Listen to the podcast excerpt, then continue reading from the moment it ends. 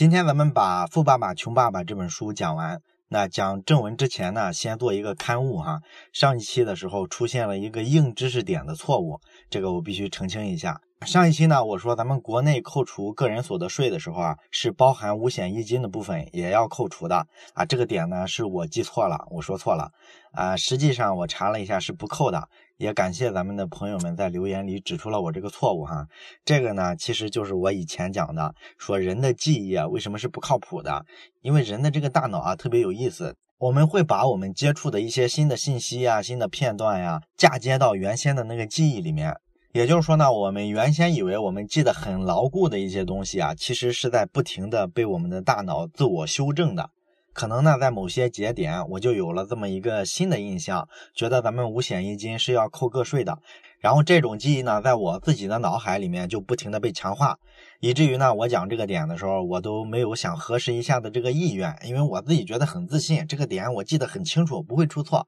但是讲出来之后闹笑话了，其他同学一下就指出了我这个错误，挺惭愧哈。我还普及过这个记忆不靠谱的问题，结果自己还中了招。这里呢，给大家道一个歉，希望没有误导到大家。以后要是听到有什么错误的地方，也希望大家及时的给我指出来。感谢大家的支持。咱们这一期呢，要讲《富爸爸穷爸爸》的这个第三部分。第三部分呢，基本就是说涉及到我们真正的说要把这些理财的原则啊，要落实践行下去，就是相对操作层面的东西。那么咱们要讲的第一点呢，就是一定要注意，先克服你的这个恐惧心理。这一点是说什么意思呢？就是说呢，这个富人跟穷人啊，他最大的一个区别，在这个关于金钱、关于理财上，就是对失败、对亏损的这个恐惧的心态是不一样的。你会发现呢，穷人往往是特别害怕亏钱的，而且呢，你问一问你身边的穷人啊，你会发现一个情况，他一生之中呢，可能几乎没怎么亏过钱。但是你要去问一富人。你说你这辈子亏过钱吗？那他跟你可能滔滔不绝的去讲，哎，我曾经怎么怎么投资亏了，怎么怎么理财亏了，他会列举出好多来。这时候你就会发现，就是穷人跟富人对待亏损这件事儿是不一样的。富人会做好多尝试，所以他亏损就特别多；而穷人呢，因为对亏损非常忌惮、非常恐惧，所以他压根儿不做这种高风险的事情。而这种态度呢，又决定了他们理财结果的截然不同。从这个思考逻辑出发呢，你会发现在咱们这些穷人啊、中产阶级身上会流行着很多所谓的理财常识。比如说，你要是跟什么金融机构或者财会人员打交道，你经常能听到他们会给你的一个建议是什么呢？就告诉你啊，要抓紧存钱，完了之后呢，再给你的钱找一个安全的投资出口。有这么一种方案是大家认为比较科学的，就是有人说呢，你应该把你的钱百分之五十六十的拿出来做银行的储蓄，因为储蓄是绝对安全的嘛。虽然说收益特别低，但是先保证它不亏损。完了之后呢，再拿这个百分之三十左右投到这个收益率比较稳定的一些项目上，比如说买一个国债呀，或者是咱们说的这个货币型基金之类的。然后剩下的百分之一二十呢，你可以稍微尝试一下，哎，做点风险相对高一点的投资，比如说买一个股票型的基金等等等等。这种方案你在很多的理财专业人士身上经常听到，他会拿来建议我们普通人。那么这个方案你会发现，它蕴含着一个什么道理呢？其实就是用咱们通俗的话来说，不要把鸡蛋放在一个篮子里，防止说那个高风险的投资比例特别大，带给你特别大的风险。那你说这个方案它科不科学呢？那你相对于一个普通人，他对资产呀、对理财啊完全没有概念，相对于这种没有章法的打法来说，哎，做这么一个简单的规划，还是确实会帮你省下一些钱，然后呢多获得一些收益啊，这个肯定是毫无疑问的。所以呢，这个投资组合其实是适用于百分之七八十以上的这些人的，也就是说，大面上它是一个还可以的投资组合，但是唯独就有一个问题。也就是作者罗伯特清崎指出的一个点，他说呀，这是非常平衡也非常安全的一种投资组合，但是这不是一个能让你挣到钱的组合。那他的看法呢是这一类的方案是绝对不可能让你成为一个富人的啊，没有这种可能性，因为大部分人啊财务上不是特别成功，原因就在于你做法是特别安全的。因为富人啊对待财富的逻辑是什么呢？你用一句简单的话来说就是。你想学会骑自行车，你就必须先学会从自行车上摔下来。哎，这是你学会骑车子的一个必然的一个部分，这是跳不过去的。所以呢，你发现咱们普通人刚才特别认可的这种理财的方案，它的问题就出在说，它首先考虑的是规避损失，而不是说去盈利。所以说，它要求你绝大多数投在收益比较低，但是比较安全、比较稳定的这种项目上。而成功的投资者呢，他一开始啊，他就不追求平衡，是这种不追求平衡造就了他的成功。这是他们获得了财富自由，而咱们大多数人啊，挣扎在这个盈亏平衡这个点上的一个非常重要的原因。那为什么说愿意冒险，对待亏损大无畏，这会对他们的财富增值特别有用呢？这是因为啊，投资这个东西啊，也符合咱们之前一直讲过的一个叫幂律分布或者是二八法则啊，符合这种原理。也就是说，在你做过的所有投资里面，真正能带给你绝大多数收益的，应该是数量上占非常小比例的个别的几个投资。就拿罗伯特清崎来说吧，他大概自己评估过，他每十项投资投出去之后啊，基本上二到三项是盈利的，然后五到六项差不多是不赚不赔，然后有两三项是亏本的，基本就这么一个比例。这就是说呢，让他财富自由的，并不是绝大多数的这些项目，就是赚了钱的那两三个项目。哎，所以这是一个非常简单的道理，也包括说咱们之前讲过的风险投资，那些投创业企业的各种风投机构，他们大概也是这样的。真正能让他们盈利的项目啊是非常非常少的，绝大多数都是不赚不赔，甚至是亏损的。但是只要说他少数盈利的那些项目，投出去之后获得的收益呢，足以覆盖绝大多数不赚不赔，甚至亏损的那些项目的成本。哎，投资呢就是这么一个东西，咱们这个道理呢之前反复的讲过。所以呢，从这里延伸一下，咱们就会发现，创业这个圈子里经常讲的关于创业这个方法论上有一个非常重要的概念，就是两个英文单词，叫做 all in 啊，这是什么意思呢？从字面的意思就是指的说你要全身心的投入到你这个创业的事业里面去，你的创业才有可能成功。那么为什么会出现这么一个说法呢？这就是因为呢，如果说你还干着一份本职的工作，然后呢业余时间去搞这个创业，你往往是很难成功的。虽然说很多创业项目呢，确实是一开始啊，你要测试这个项目行不行的时候，很多人都是从兼职业余时间开始干的。因为创业一开始不挣钱，你要先有现金流支撑自己的生活嘛，所以这么选择也没有问题。但是，但凡是成功的创业企业，他做一阵儿之后，发现这方向基本靠谱，他往往就会把原先的工作全部辞掉，然后全身心的投入进来。即便说这个项目长期没有收益，他也愿意去赌一把，冒这个险。这就是因为他能理解刚刚咱们讲的这个。真正能给你带来收益的这种项目，应该是风险非常高的。你应该主动的放弃，说有一个平稳的工作，这种求稳的心态，只有这样才能把这事儿做好。那这个价值观呢，跟咱们刚才讲的理财的原则也是异曲同工的。它背后的道理其实非常简单，就是说，在商业市场上，所有的机会，尤其是那种收益特别大的机会，一定是藏在非常高风险的选择里面的，因为风险跟机会是对等的嘛。所以说呢，你考公务员，这是一种职业选择，它肯定是特别稳定的，风险特别低，但是收益往往就不算特别高。而创业呢，九死一生，但是一旦成了，它的收益就不是你干一个公务员能比的啊，它就是这么一个道理。所以呢，对于穷人跟富人来说，大伙对待亏损的看法不一样，决定了你理财上的成功与否。那一个聪明的富人，他往往的思考方式就是能够非常冷静的、非常客观的去看待这个损失，他能够容忍这种损失，是他获得收益的一个基本前提。当然了，对于咱们绝大多数人来说，咱们周围的环境啊，它就是被一些穷人和中产阶级围绕的，它就不是富人的一个环境，所以呢，它会影响咱们对于亏损、对于风险这件事的看法。这就是为什么咱们听到一些创业者啊，或者像罗伯特清崎这种能够普及一个科学的理财观念的人，他们说出来的东西，咱们往往觉得反常识，就是因为咱们周围的这种噪音太多了。所以，咱们一普通人呢，你要掌握正确的理财常识，首先你要学会的就是把你跟绝大多数人区分出来，不要受他们的这个噪音的干扰。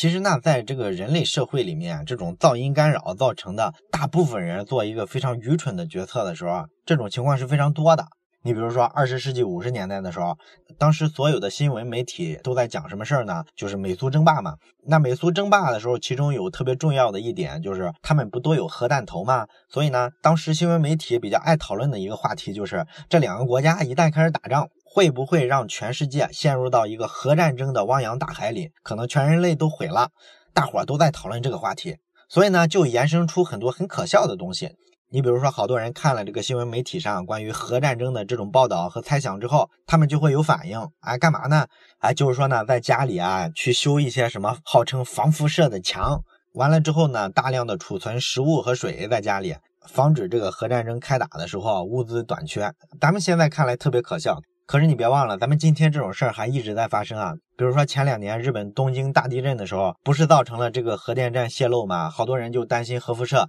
国内的老百姓不是跑超市里去抢盐吗？也不知道哪来的那个谣言，说这个盐能防止核辐射，然后闹了好多笑话，是吧？所以说呢，这种可笑的事儿特别多了去。但是这件事背后反映的就是咱们绝大多数人的思考方式啊，就是首先害怕损失，因为对损失的恐惧，我们在行为上会做出很多反应，而很多时候这种反应是一点科学依据都没有的。这种情况呢，就造成一旦出现一个什么不好的、可能产生损失的信号之后。所有人就会马上做出一个反应，好像天马上就要塌下来了。咱们看，经常在媒体上抛头露面的各种所谓的财经专家呀、经济学专家啊，整天干的一件事就是天天唱衰中国，好像说中国这个经济啊马上就要崩溃了啊，一会儿说债务危机，一会儿说产业结构老化。这种观点呢，往往还能得到绝大多数人的迎合。你去看什么今日头条之类的这种新闻底下，那种网络喷子特别多，是吧？往往这时候就各种喷中国，说不行了，国家要垮，都是这一类的情绪。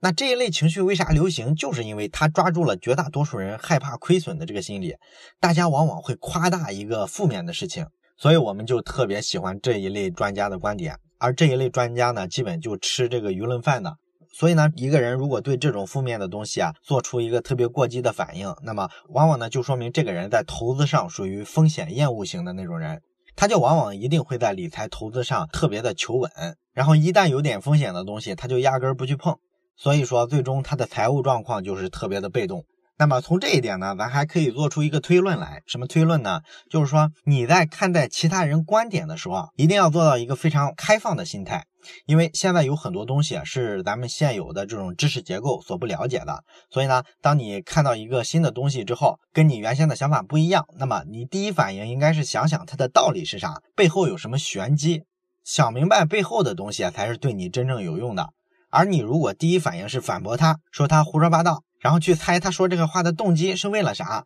这样呢，往往你就很难真正的理解这个跟你不一样的观点背后的思考逻辑。因为刚才咱们讲了理财投资，它不是符合二八法则吗？这就意味着绝大多数人认为是好的投资项目的东西，实际上并不是真的好的投资项目。所以呢，你在商业机会啊，在投资项目上，你的判断应该尽量的有包容的心态，能够兼收并蓄，能够听到不同的意见，因为很可能那个跟绝大多数人都不同的意见，代表着一个未来的机会。你如果能理解了他的思考逻辑，你可能会抓住一个你原先认为不是机会的机会。但是如果你第一反应是反驳他，那么你就有可能错失进入另外一个世界的一种可能性。所以这是一种思维上的简单的思辨。所以你去看媒体对于创业公司的看法，跟处于创业圈里的这个创业者对这个创业项目的看法是完全不一样的。媒体的看法往往就是说迎合大众的，都是在喷一个项目，说啊你这个浮躁，你就是为了圈钱。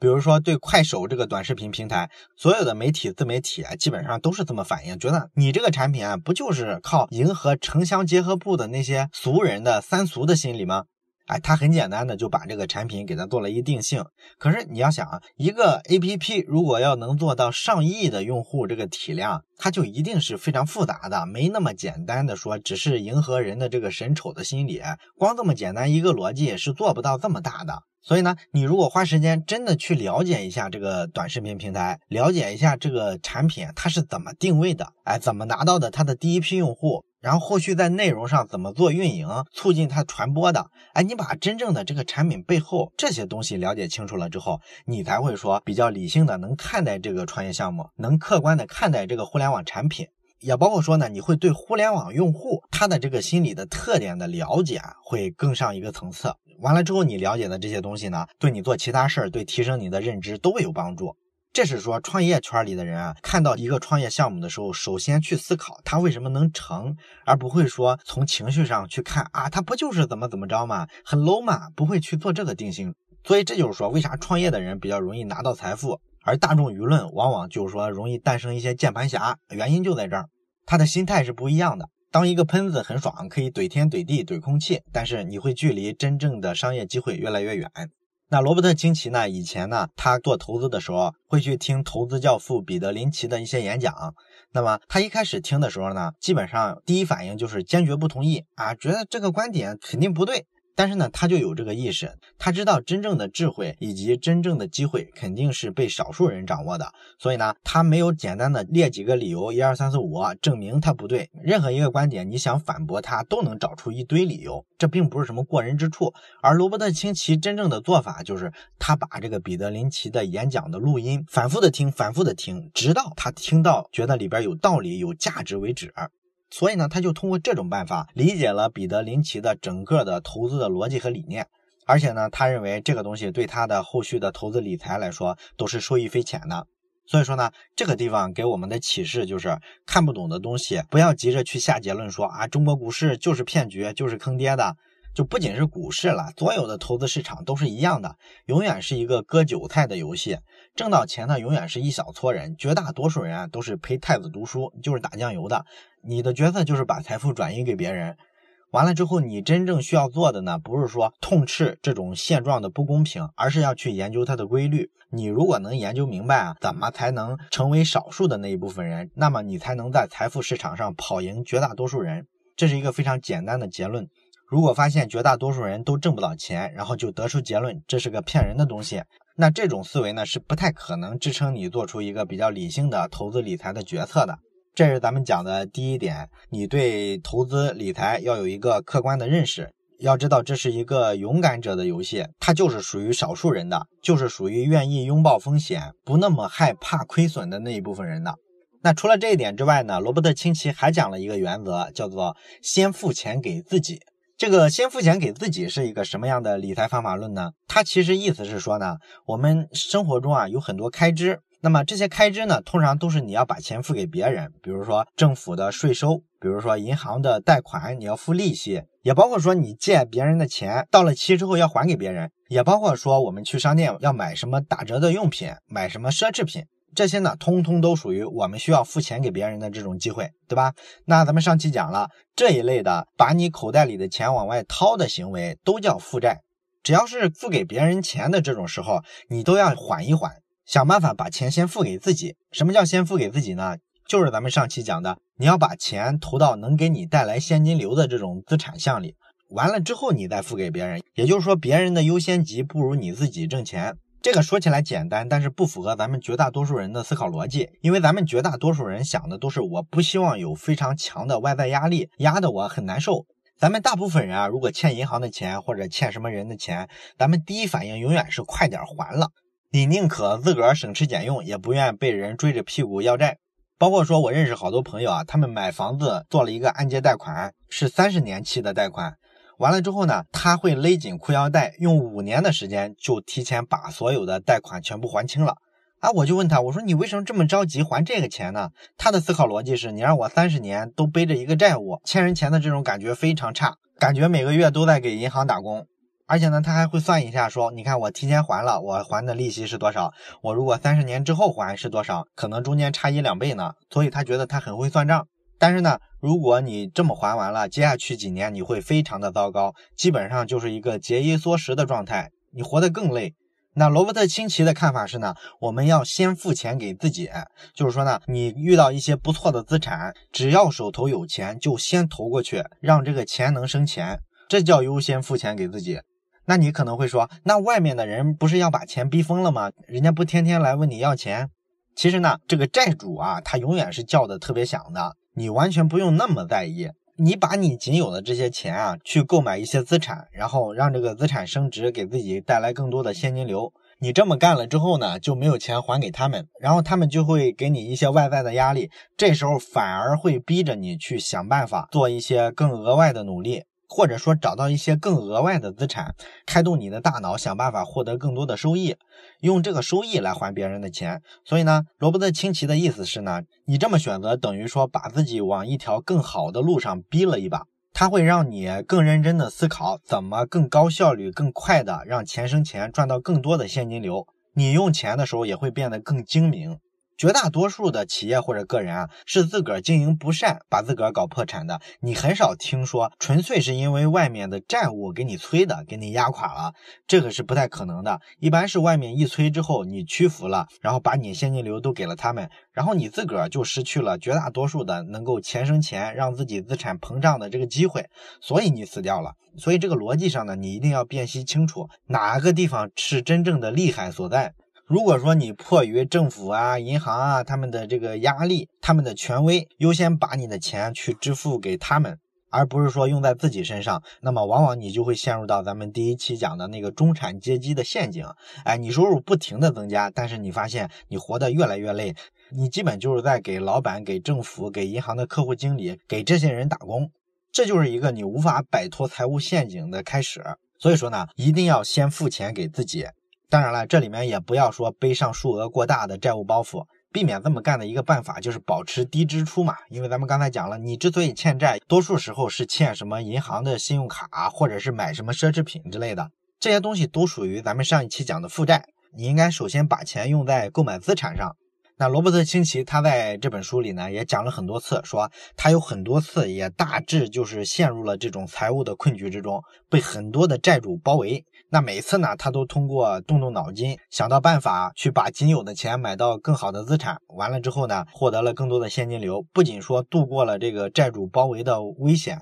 而且呢，每次都创造了更多的财富，保卫了自己的资产。穷人有一个非常不好的理财习惯，就是动不动就去挪用自己的储蓄。那富人就不会这么干，他们认为呢，储蓄只能用来创造更多的收入，而不是说用来支付你的账单。你只要拿储蓄来支付你的账单，其实就是相当于你先支付给了商家、银行、政府，而不是先支付给自己。真正的先支付给自己的人呢，不仅说不会拿储蓄去支付他的日常的账单。这些资产有了收益，他都不舍得支付出去，他都愿意把它继续购买资产。你比如说，罗伯特清崎买股票用的就是到今天来说是咱们很多人已经熟悉的一种方式了，但是当年来说肯定是算是有智慧的。他就是买一些比较有潜力的股票，投钱进去之后呢，这个股票上涨了，完了之后呢，他就把本金抽回来，把获得的收益呢继续放在里面，然后这时候他就不用担心这个股票市场的上下波动了，因为它里面的钱反正都是挣到的利嘛。如果能再上涨挣更多，那当然更好了。亏了也无所谓，损失不到本金。